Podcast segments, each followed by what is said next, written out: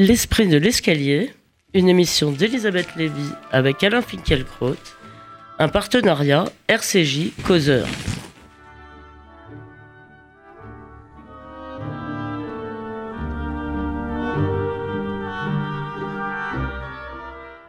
Bonjour à tous, bonjour Alain Finkielkraut. Bonjour. La vie vous fait des blagues, Alain Finkielkraut. La semaine dernière, vous vous êtes déclaré d'accord avec Régis Debray pour dire que vous étiez un éclaireur trop éclairé et vous avez dit votre peur de perdre votre âme si vous oubliez que seule l'ombre est propice à la pensée. Seulement voilà, vous attirez la lumière sans le vouloir puisque vous êtes, ou plutôt votre nom est, ce jeudi à la une du point, c'est une photo de Manuel Valls que l'on voit sous le titre La gauche Finkielkraut. Vous nous confierez ce que vous inspire ce parrainage et vous nous direz ensuite si après la réforme de l'orthographe, vous êtes prêt à faire la guerre avec moi pour l'accent circonflexe. Mais commençons par la gauche Finkelkraut. Contrairement au cliché commun, Manuel Valls ne se droitise pas, il se finkelkrautise, écrit Saïd Maran, qui annonce la renaissance sous votre parrainage d'une gauche conservatrice et autoritaire qu'il place sous l'ombre tutélaire de des Jules, Jules Ferry, euh, pardon, et les autres m'échappent, les trois Jules, les je Je sais pas, Elisabeth. Pardon. Je sais pas. Aujourd'hui, je ne sais rien. Bon, c'est pas grave. C'est il devait y avoir Vallès et je ne sais plus quel était le troisième. Alors voilà donc euh, la liste de Lindenberg euh, qui est en quelque sorte réhabilitée par le point. Euh, les néoréacs ne sont plus les néoréacs. Ils sont avec d'autres d'ailleurs. On en parlera. La gauche républicaine vous, et, vous êtes leur guide suprême. Alors est-ce que vous vous sentez mieux, Alain Finkielkraut? Euh, parler de moi pour la troisième fois consécutive, cela devient gênant et même euh, ridicule. Je le fais néanmoins car, en l'occurrence, il s'agit de bien plus que de ma personne, il s'agit de la pertinence ou non des catégories longtemps structurantes de droite et de gauche. Au lendemain de la parution du Point, Jean Daniel a publié sur le site de l'Obs l'éditorial qui paraîtra vraisemblablement dans le journal de la semaine prochaine. Il y traitait de trois sujets dont ma réception à l'Académie française. Jean Daniel a d'abord des mots très aimables sur cette cérémonie et sur les deux discours. Puis il en vient aux turbulences sonores, c'est-à-dire à la couverture du point. Cette première page tonitruante me constitue, dit-il, en figure de proue, en maître à penser. Ah, ça l'a démangé tout de suite. Et comme je me réclame souvent de lui, il se trouve dans l'obligation, sauf à être définitivement compromis, de dire ce qui nous sépare. Voici sa formule. Le nationalisme du philosophe est crispé, fermé, nostalgique et conservateur. Mon patriotisme est ouvert, accueillant, multiculturel, fraternel. En d'autres termes, Jean Daniel est généreux, Jean Daniel est gentil, moi, je ne tends pas la main, je dresse des murs, je suis méfiant, je suis méchant, je ne peux donc pas être de gauche. La gauche, Finkelkraut... Permettez-moi tout de même de le dire, c'est quand même une lecture, qui d'ailleurs euh, m'étonne de Jean Daniel, parce que qui est un peu... Euh, comment dire, euh, euh, superficielle et très sommaire de votre œuvre, non? Bien sûr, mais alors, je suis méchant, selon lui, donc la gauche Donc vous n'êtes pas de gauche? C'est la gauche méchante, contradiction dans les termes, oxymore insoutenable. Voilà ce que dit Jean Daniel, voilà ce que disent tous ceux qui me traitent de réac. Il me faut donc procéder à un examen de conscience. Suis-je méchant? Suis-je réac? Daniel. Êtes-vous de droite? Daniel Lindenberg, le premier à avoir émis cette hypothèse, dans un opuscule né de la stupéfaction, je le cite, commune à Pierre Rosanvallon et à moi-même de voir avec quelle rapidité des écrivains talentueux venus de la gauche et même de la gauche radicale euh, avaient glissé vers des positions situées à l'extrême à l'autre extrémité du champ littéraire. C'était droitisation il y a 12 ans et c'est extrême droitisation aujourd'hui. Pour ce qui me concerne, je faisais selon lui partie des juifs qui avaient viré à droite et qui, érigés en porte-parole de leur communauté, dénonçaient avec une assurance qui ne laissait guère de place au doute ou à la contradiction une vague d'antisémitisme dont la réalité en tant que telle reste pourtant sujette à caution. C'est ce qu'il écrivait en 2002. Voilà, il écrit en 2002, il republie tel quel le texte en 2016, et dans sa postface inédite, Lindenberg ne fait allusion aux attentats de 2015 que pour dire qu'ils ont parachevé le triomphe de l'islamophobie. Ce sentiment était déjà puissant, le voici après les tueries de euh, janvier et de novembre 2015 omniprésent. Oui, quand on lit Lindenberg, on a l'impression qu'il y a eu des attentats islamophobes à Paris. Voilà, exactement. C'est vraiment. Alors, les idéologies, écrivait Anna Arendt, sont des systèmes d'explication de la vie et du monde qui se flattent d'être en mesure d'expliquer tout événement passé ou futur sans faire autrement référence à l'expérience réelle. La pensée idéologique ramène tout ce qui arrive à la logique de son idée, et quand un événement semble la contredire, elle le nie ou elle affirme l'existence d'une réalité plus vraie qui se dissimule derrière les choses sensibles et, et requiert, pour que nous puissions nous en aviser, la possession d'un sixième sens. C'est un peu aussi la différence entre la philosophie et la littérature.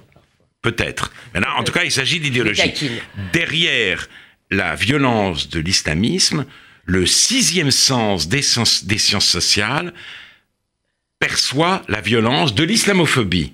Ce que captent nos cinq sens, ce sont les effets. Lui, ce sixième sens, il va aux causes.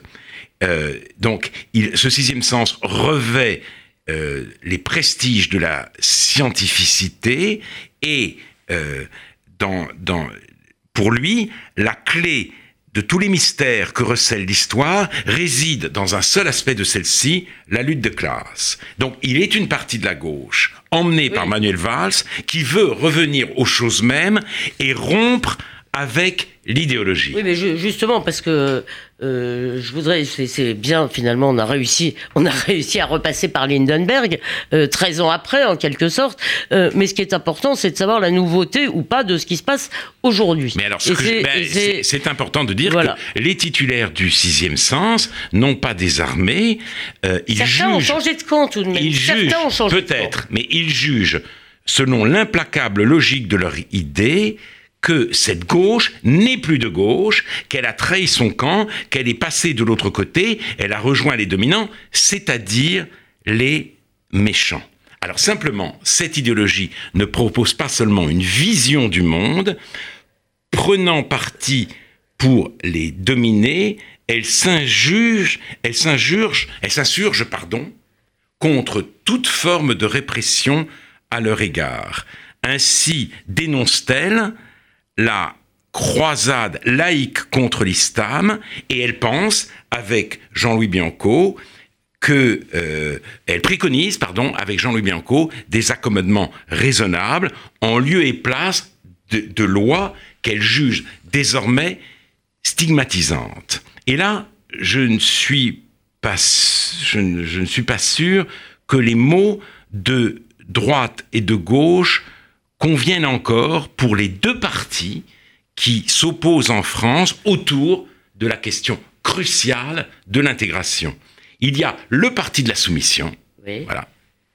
L'idéologie mène à la soumission. Vous aviez défini comme le parti de l'autre. Oui. Euh, le parti de l'autre. L'idéologie, l'idéologie mène à la soumission, donc j'appelle maintenant le parti de la soumission, et celui que j'appellerai non pas le parti de euh, la résistance, car les connotations historiques et paroxystiques de ce mot nous interdisent de l'employer à tort et à travers. Non, je l'appellerai le parti de la fidélité, car il y va de la prévalence de nos lois et de nos mœurs. Manuel Valls a choisi le euh, parti de la fidélité et cette division traverse la droite et la gauche. Est-ce que ce, juste, est-ce que ce parti de la fidélité est exclusivement un parti de l'héritage? Non, pas forcément un, parti de l'héritage, parce que, par exemple, s'il s'agit de la laïcité, il s'agit, je l'ai dit, de nos lois et de nos mœurs, il s'agit d'une certaine organisation de euh, la vie euh, commune, il s'agit de la liberté des femmes ou de l'idée que nous nous en faisons. Le non négociable, en quelque C'est- négociable. Ce, ce sont des traditions, donc un héritage. Ce sont aussi des principes, des valeurs. Et euh, certains décident de se montrer intraitables, d'autres précisément, car ils ramènent tout au conflit des dominants et des dominés, pensent qu'il faut négocier. Voilà pourquoi je les a- je- j'appelle, je considère que euh, euh, forment le parti de la soumission. Alors, euh, est-ce que le fait que le clivage droite-gauche n'ait plus de signification, en quelque sorte, idéologique, ou ne, ne, trace plus une ligne idéologique claire entre deux camps, puisque les deux camps sont celui de la soumission, celui de la fidélité, est-ce que ça empêche le fait que ça fonctionne toujours, pas seulement comme partage des places comme mode de partage des places, mais aussi comme identité. Alors, voilà. Les, les gens se sentent de droite ou de gauche, et juste euh, Saïd Maran, permettez-moi de le citer encore, parce que dans celui, il fait un long article où il y a des choses int- très intéressantes, je trouve d'ailleurs, euh, des, des- des intuitions, je trouve intéressantes.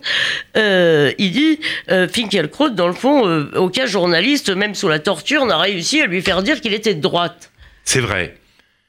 Je- mais parce que je ne me reconnais pas dans la droite, alors même que euh, euh, la gauche, euh, si vous voulez, me, me, me, me déçoit, ou une partie de la gauche me déçoit. Mais Et que vous ne votez pas toujours pour la gauche, je suppose? voilà. Mais alors justement, sur d'autres thèmes également importants, je me sépare de Manuel Valls. Et je voudrais énoncer ces thèmes pour euh, avancer dans notre discussion. Je donne trois exemples. Euh, L'autorisation de déverser des boues rouges en Méditerranée, premier exemple. Deuxième exemple, la construction de l'aéroport de Notre-Dame-des-Landes. Troisième exemple, l'allongement par la loi euh, Macron de la liste des lieux où l'on a le droit désormais de poser de grands panneaux publicitaires. Ce euh, projet prévoit la possibilité d'installer des panneaux scellés au sol dans des communes Oula. de moins de 10 000 habitants Ouais. qui n'ont pas jusqu'à présent le droit de le faire, perdant un- euh, privant ainsi de nombreuses zones commerciales d'incitation à euh, Consommer. consommer. Dans Euh, les euh, trois vous cas, Voulez dire que, vous voulez dire qu'on pourrait voir dans les petits villages ce qu'on Voilà. voit maintenant Voilà. aux abords des villes moyennes Voilà. et qui défigure, Exactement. qui défigure cela. Donc en somme, ce qui vous sépare de Manuel Valls, c'est son côté chevènementaux industrialiste. Non, plutôt euh, Euh, libéral, euh, chevènementiste. et tout. C'est dans les trois cas, ce Ouais. qui me- pour dire ce qui me sépare de lui, les exigences économiques prennent le pas sur toute autre euh, considération. Et je retiens ces mots d'un paysan de Notre-Dame-des-Landes. On a maintenu ce que nos ancêtres nous, nous, l'ont- nous, nous ont légué. Est-ce qu'on va pouvoir encore continuer? Je maintiendrai. Telle était la devise de la famille d'Orange. Mais la fidélité, vous voyez, j'y reviens, Oui. est-elle encore possible? Sommes-nous en mesure de maintenir quoi que ce soit à l'âge de l'usure, c'est-à-dire, pour parler comme Heidegger, de l'usage technologique en l'absence de tout but On produit pour consommer, on consomme pour produire dans une sorte de circulation sans fin. Et s'il y a un malaise, s'il y a une défiance, s'il y a une lassitude vis-à-vis des dirigeants politiques de droite comme de gauche, c'est qu'ils ne sortent pas du cercle. Ils sont pris dedans. De. La démocratie, c'était l'élaboration en commun du sens. Aujourd'hui, le sens est confisqué. Il ne s'agit plus à droite comme à gauche que de faire tourner la machine. Euh, D'accord, mais alors cette question-là, elle échappe un peu au clivage entre. euh, elle, elle Ah oui. elle, elle échappe totalement au clivage, si vous voulez. Donc, Absolument. Euh, non, mais ce que je voulais dire, c'est que quel que soit ce qui vous sépare, les, les divergences, quelles que soient les divergences que vous avez avec Manuel Valls, comme ceux qu'on a appelés les néoréats, qui ont d'immenses divergences entre eux, euh, ce que fait euh, le point, c'est de détecter une sorte de courant d'idées. Et si vous voulez, il cite, il cite beaucoup d'autres gens que ceux qu'on appelait les réacs, il cite en gros tous ceux qui ont été, euh, à un moment ou à un autre, la cible euh, de, euh, de la presse Pigasse. Oui. Ce que vous appelez la presse Pigasse, Guilly, Jean-Pierre Le Goff, Akasinski, mais aussi Caroline Fourès, Philippe Val. Tous ceux qu'on dit qui ne sont pas vraiment de gauche. Est-ce qu'il y a malgré tout un mouvement des plaques tectoniques idéologiques, si vous voulez, un mouvement en profondeur, euh, euh, qui fait que euh, on sort, si vous voulez, de cette période qui est encore illustrée par ce que vous dites de Jean Daniel, des gentils et des méchants? On en sort dans la mesure où de plus en plus d'intellectuels qu'on ne peut pas, qui ne viennent pas de la droite, euh, qu'il est malhonnête de classer à droite, se révolte contre l'emprise de euh, l'idéologie et, pour certains d'entre eux, redonne euh, un lustre à l'idée de conservatisme.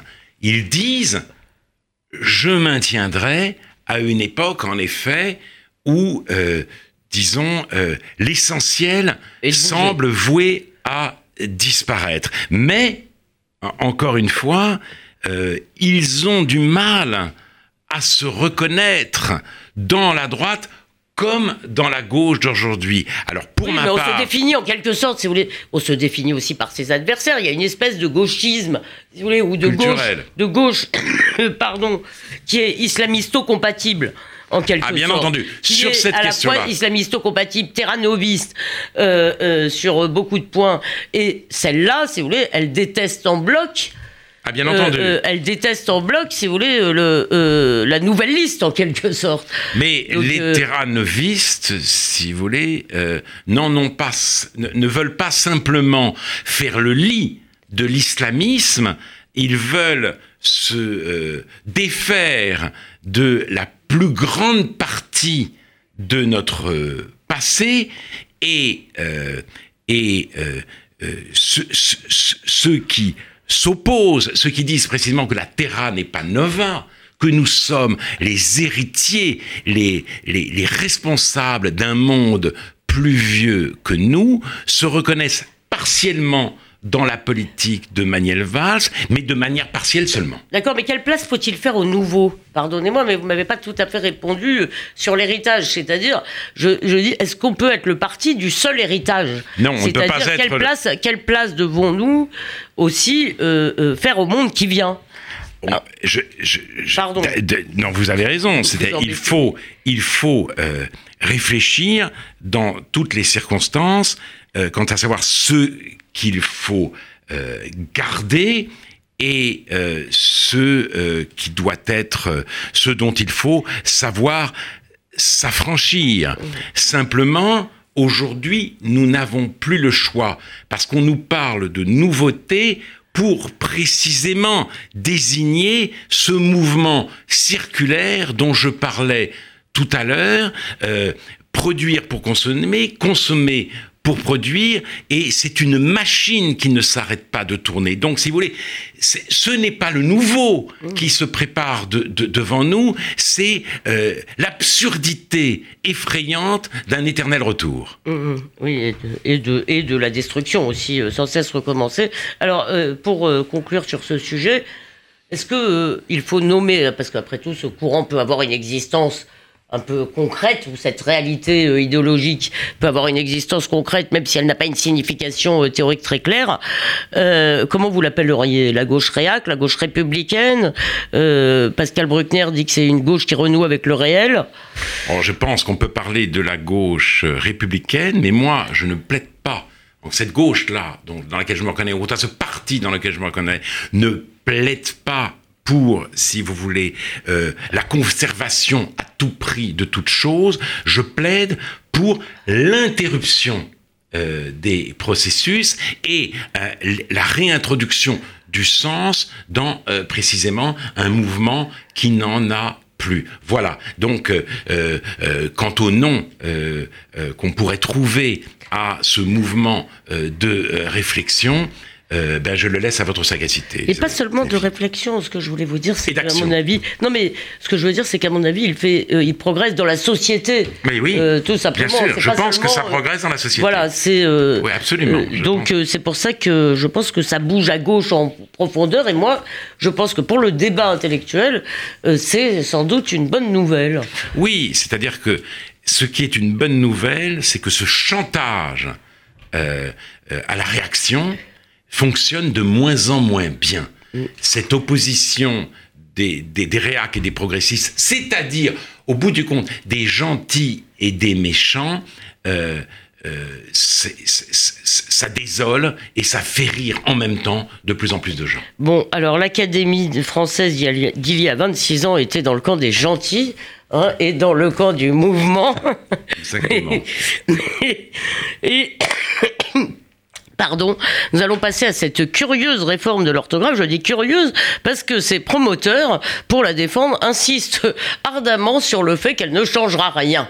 Alors ça, c'est formidable. C'est la première fois qu'on essaye euh, de nous vendre une réforme de la sorte. Alors moi, je n'en crois rien. Donc je, rappelle les faits pour ceux qui ne le sauraient pas. Par la grâce des tuyaux administratifs, une révision de l'orthographe établie en, en, 1990 par l'Académie française arrive aujourd'hui dans les manuels scolaires. Euh, euh, euh, pour la prochaine rentrée. Alors le maître mot de cette réforme, c'est simplification et rationalisation. On écrira donc oignon sans i, nénuphar avec un F, et les accents circonflexes qui ne servent à rien euh, disparaîtront. Alors ma première question, ou ma question générale à laquelle vous répondrez à la fin, je suppose, euh, Alain Finkielkraut, c'est est-ce qu'il faut absolument moderniser la langue? Est-ce qu'il n'y a pas un risque, si vous voulez, avec toute cette rationalisation, de l'instrumentaliser euh, complètement? Eh bien, ma réponse sera immédiate pour une fois, euh, Elisabeth Lévy.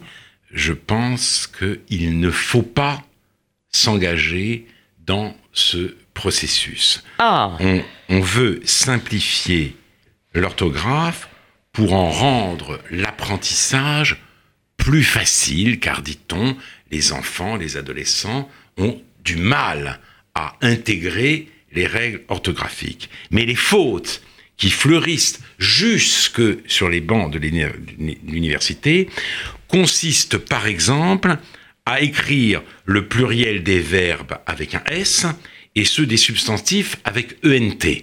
Donc la simplification oh. de l'orthographe, si vous voulez, ne pourra rien contre ces nouvelles fautes proliférantes. Et là, je citerai Anne-Sophie Le Tac, professeure en classe préparatoire, qui écrivait dans le euh, Figaro On utilise le terme bien peu ragoûtant de toilettage du français pour désigner la suppression des tirets, des cédilles et des lettres, passons sur l'atroce amputation de l'oignon qui tire les larmes, oui. sur le nénuphar, ben privé de toute racine grecque et condamné à errer sur l'eau, oh. ce qui se joue, ce qui se joue, c'est très intéressant, c'est un Alzheimer orthographique. L'orthographe n'est jamais qu'un immense amas de scories venus de l'histoire, sans lesquels la langue se réduit à la phonétique ou à un globiche informatique qui élimine la mémoire, pourtant essentielle à l'humanité.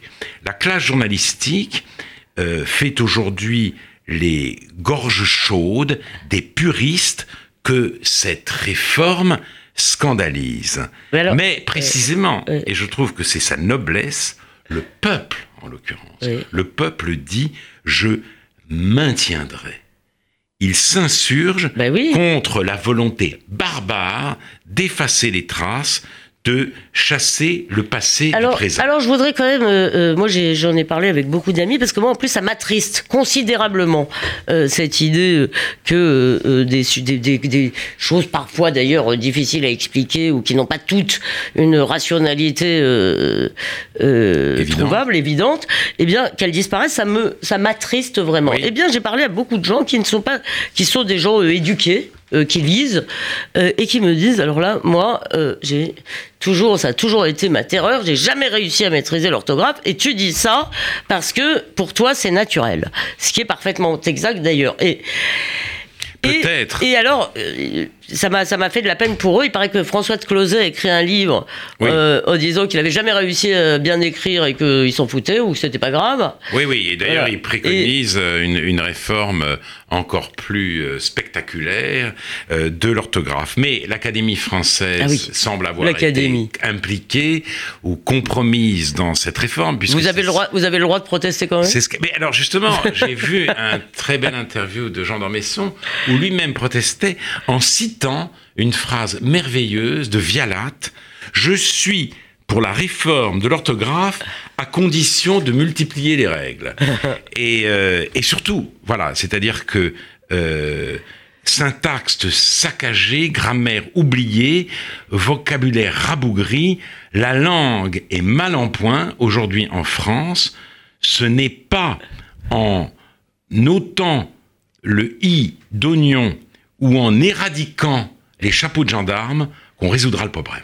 Non, mais bien sûr. Mais en même temps, euh, que répondez-vous, si vous voulez, à tous ces gens qui vous disent euh, Mais on a toujours changé la langue, on n'écrit plus comme Montaigne. Alors moi, il me semble quand même qu'on on sort d'une, on est dans une période de stabilité assez grande, non Sur la, sur, oui, sur, bien sûr. Et puis, il me semble euh, pas que la langue ait beaucoup changé depuis Voltaire. Non, et, et en plus, c'est vraiment changer la langue en effaçant les traces. Oui. C'est ça qui me paraît terrible. Comme si il ne devait rien subsister du passé dans le présent. Oui, mais c'est encore une fois une émeute des vivants contre les morts. C'est exactement ce que disent les défenseurs de la réforme. Voilà. C'est l'émeute des vivants contre les morts, et je trouve que euh, euh, et en plus, ça ne réconciliera pas euh, les Français avec leur langue, d'abord parce qu'ils tiennent à une certaine stabilité, ils ont le sentiment que le sol linguistique vacille sous leurs pieds, non pas ça.